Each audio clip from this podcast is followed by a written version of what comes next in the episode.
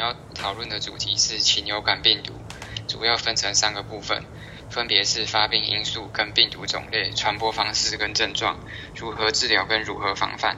禽流感是由一种家禽流行感冒病毒引起的感染，此病毒自然存在于鸟类的消化道中，一般不发病。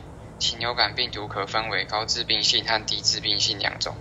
受高致病性禽流感病毒感染的鸟类，呈现羽毛明显凌乱、食欲减退、停止产蛋、鸡冠呈紫色。病症开始出现后迅速恶化。家禽感染高高致病性禽流感病毒的致死率可达80%以上。目前的 H5N1 型禽流感病毒因基因突变造成可侵传染，在一段时间后并与人类流流感病毒进行基因交换，适应于人体，即可有效地人传人，终将导致全球性致命性的人类流感大爆发。所谓流感大流行，又称杀手流感或超级流感。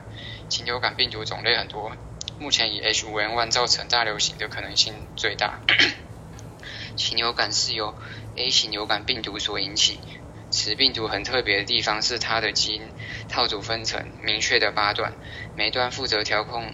制造特定的病毒蛋白成分，其中两段，一为 H，另一为 N，负责调控病毒表面的 H 蛋白。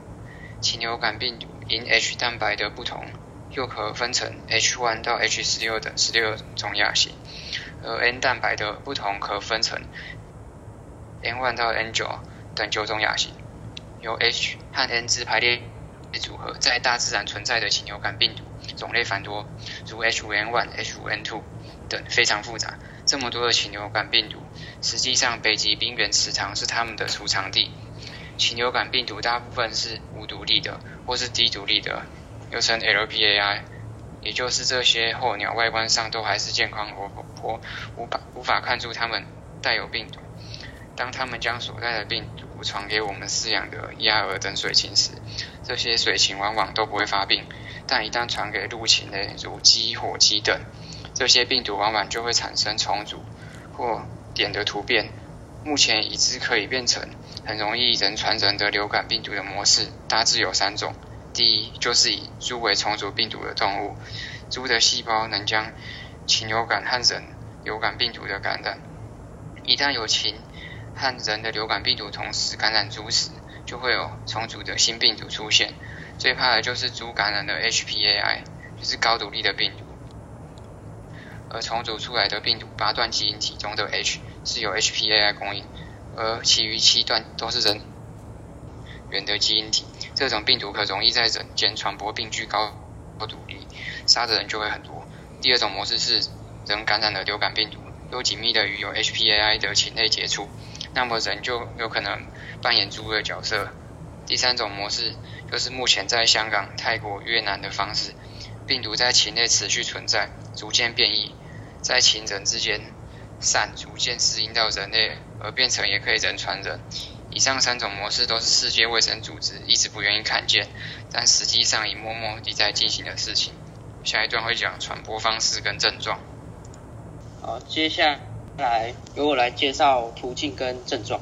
那我统整一下刚刚同学所说，再做一些补充。那禽流感是可以传染给非常多的动物，呃，包括鸟类啊、猪、马、海马。鲸鱼、人类等，那鸟类通常都是无症状的带源者，然后再传染给家禽，然后鸟类之间的传播是主要是以透过呼吸或是粪口作为传染。那所以这是我归类在不多第一种，就是禽流感的病毒会先在鸟类或候鸟，然后再传播到饲养场，然后进而再传给人类。那有些人会觉得说，因为有些我们吃的食物，它是像我们会吃一些猪嘛，或者是一些鸡，那他们会不会也会受感染？那其实现在是有证据表示说，呃，在熟肉中是没有病毒的生存的。好，那再来是另外一种的传播途径，另外一种就是透过迅速的运输、家禽，或是这种鸟笼。相关行业的活动，还有一种就是合法或非法的鸟类贸易，就会造成人类跟鸟接触，进而传染。那在我讲症状的部分，那症状我先讲人类，人类的话，它其实感染之后，出现的症状跟流感差不多，就是有发烧、咳嗽、喉咙痛、肌肉痛。那我刚刚讲这是比较轻微，那会有比较严重的就是呼吸道感染，就是肺炎、眼部的感染、结膜炎，或者是肠胃症状、恶心、呕吐、腹泻等。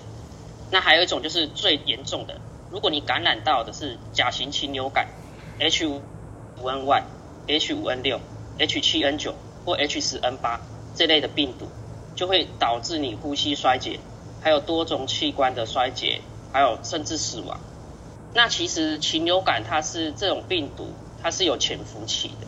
那潜伏期大约是七到十天。然后再来，呃，第二部分就是动物感染。那动物感染，其实刚刚上位同学又讲到一些。那它在感染不同种动物的症状其实都不太一样。我们最关心的通常都是呃，就是鸡，因为鸡它感染是会最严重，它就不止传播快。而且染病也死亡也很快。那以前农民都称这个状况叫做鸡发瘟。那好，下一个治疗跟防范部分就交给下一位同学。好，接下来我要讲的是禽流感如何治疗以以及如何预防。禽流感的治疗方法与一般流感基本上相同，除非已有细菌感染，否则不需服用抗生素。在禽流感症状出现的四十八小时内投药是最佳的。鉴于禽流感病毒类别不同，治疗也会依据你的症状而有差异。最常见的治疗药物是阿司他韦，商品名为克流感，或使用扎纳米韦，商品名为瑞热沙。病人必须在医师的监控下治疗。另外，儿童不应该使用含有阿司匹林成分的药物，以避免产生雷氏症候群。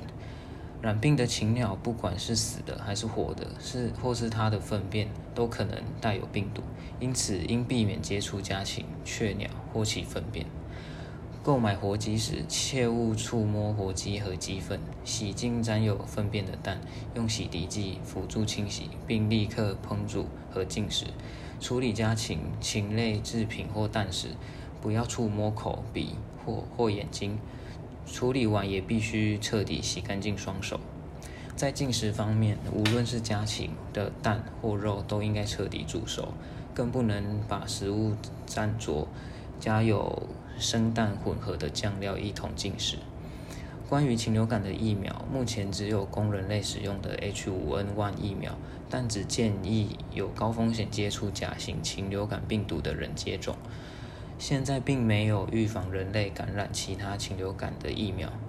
季节性流感疫苗不能预防禽流感，但仍有助减低因感染季节性流感而引而引致并发症及住院的可能性。并减低同时感染人类甲型流感及禽流感的风险。最后要提的是抗病毒药物，医生会视患者的情况及健康需要，向患者处方抗病毒的药物。过程中需考虑有无任何不适用抗病毒药物的情况，并权衡服用。后的好处与可能出现的副作用。乱用抗病毒药物可能会导致病毒产生抗药性。虽然抗病毒药物是常用于治疗流感，但它们也可用于曾接触过流感病毒的人，以预防感染。此种预防性流感药物应由医生处方，其药粒只在服用期间有效，一旦停止服用，预防功效也会消失。因此，不应该自行服药，以免出现副作用或使病毒产生抗药性。以上就是我们对于禽流感相关知识的介绍，希望能让听众更了解禽流感的相关知识。